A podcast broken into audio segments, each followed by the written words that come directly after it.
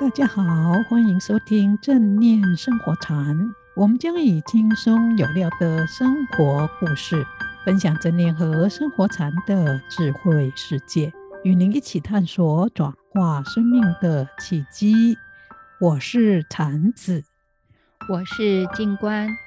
我们今天的主题是世界一花正念同体观。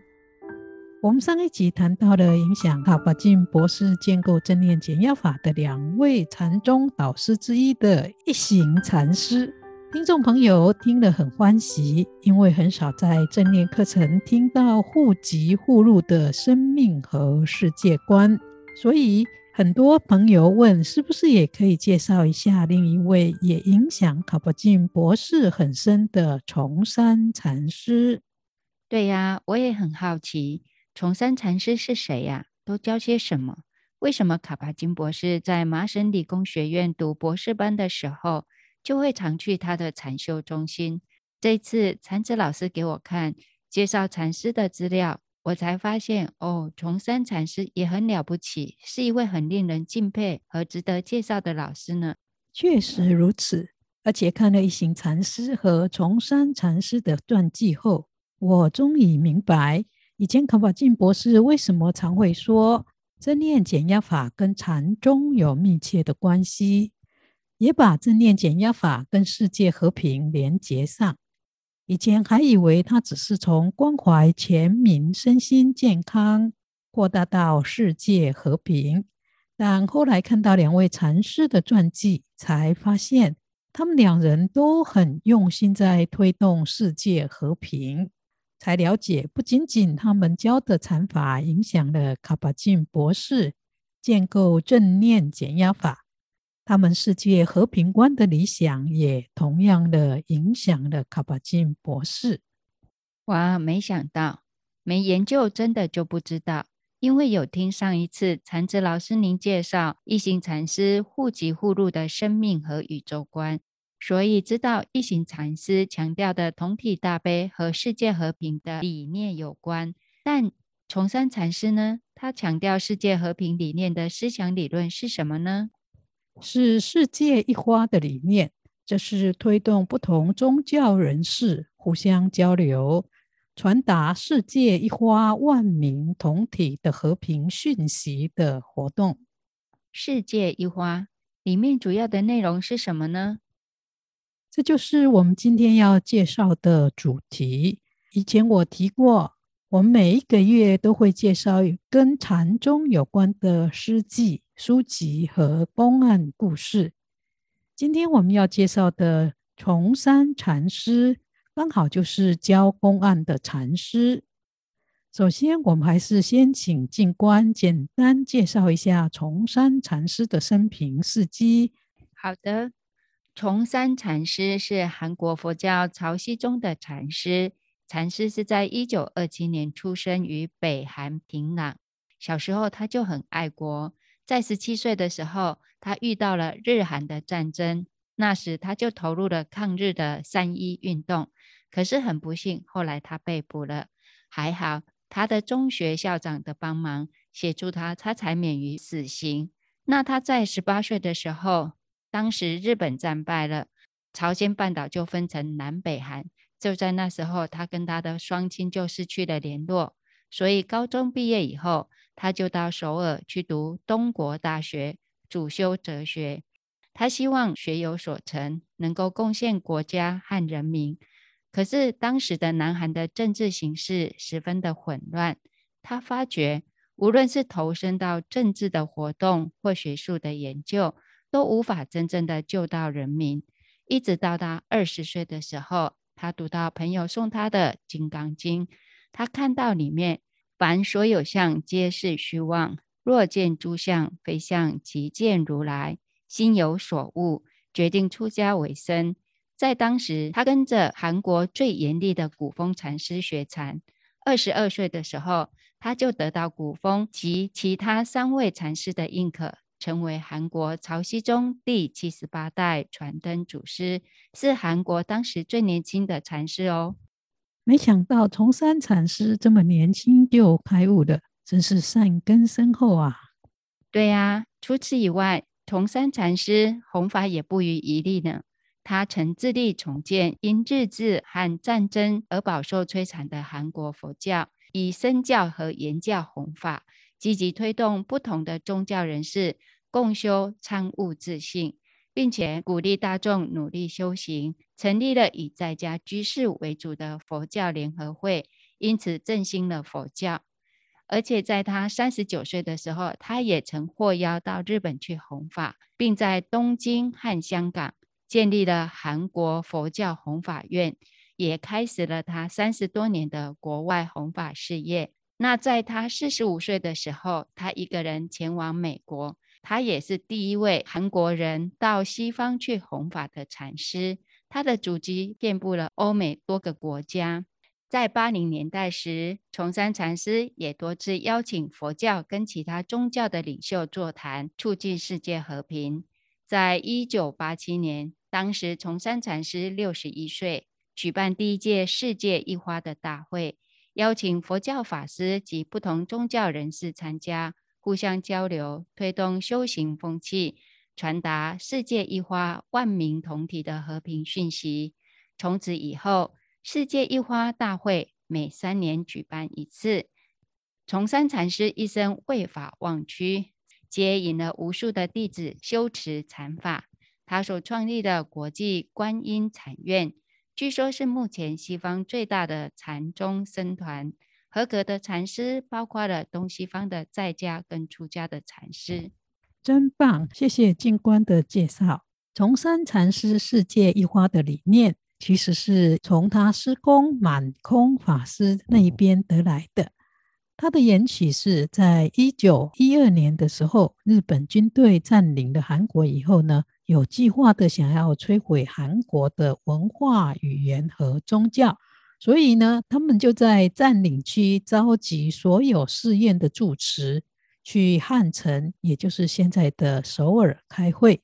当时呢，满空法师也是一位住持，所以也要参加这个会议。在会议上，日本总督就说。出家人都要像日本和尚一样结婚生子。如果你们不听我们的劝导，日本官方就会让出家法师去坐牢或者是处死。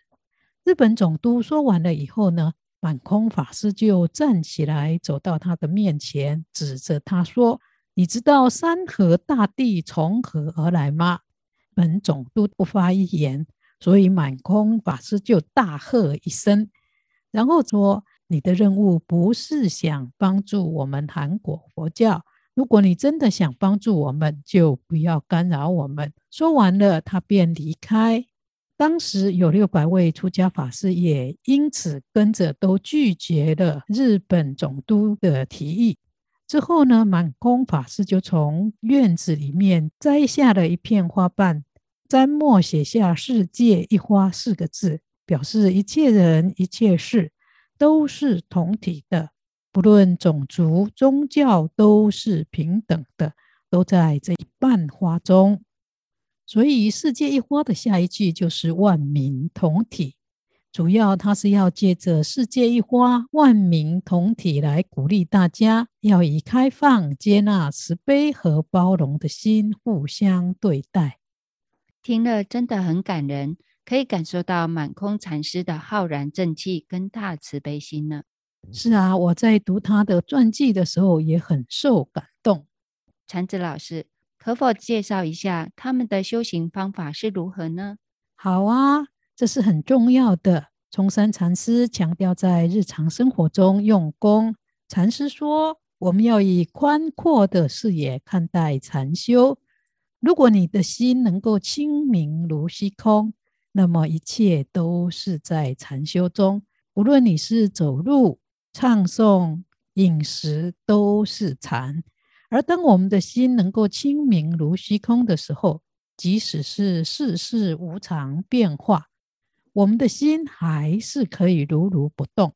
在这样子的当下，我们看到的、听到的、闻到的、品尝到的、碰触到的，还有想到的。都可以是禅修。哇，这真的很棒！这是不是就是禅宗常说的平常心是道呢？是的，禅子老师，我听了好像懂呢，但可能不久我就又忘记了。重山禅师所教的禅，有没有什么书可以参考呢？重山禅师有一本《世界一花》的英文书，听说有中文翻译，但我还没有找到。我找到的是一本很小的电子书，书名是《禅如是》。我会把这一本电子书的出处放在正念生活禅的脸书中，有兴趣的朋友可以去看。可是要我们自己看，要懂，可能还是有一点难呢。禅子老师，可不可以先大概介绍一下这本书提到的禅法呢？好啊，这本书虽然很短。但却可以看出崇山禅师教的核心禅法。现在我就简单说明一下。重山禅师提到，禅就是要明白究竟我是谁，也就是要看透和体证到生命的本质是什么。当我们能够找到答案的时候，重山禅师说，那我们就能够解脱生死。那我们要怎么样解脱生死呢？首先，我们必须要清楚我们人生的方向。为什么我们要禅修？为什么我们每天要吃饭？我们都必须要找出答案来。因此，禅师说，我们要放下所有的知见、条件和处境，每一刻只是去做。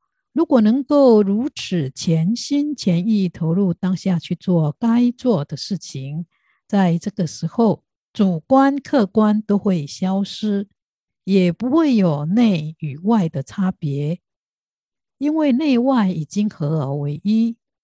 而在这当下，你和我的方向、言行都会一样，平等无异。而这个就是菩萨道的精神。当我们能够万缘放下的时候呢，我们的心就会像明镜一样清澈。当红色出现的时候，明镜就会反映红色；白色出现的时候，就会反映白色。有人肚子饿了，我们就给他食物吃；有人口渴，我们就给他水喝。